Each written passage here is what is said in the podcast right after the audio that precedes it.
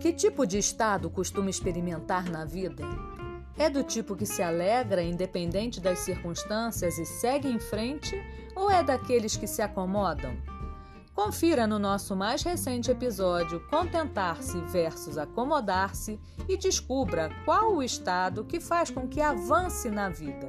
Aqui no Felice Coach, o seu podcast de felicidade.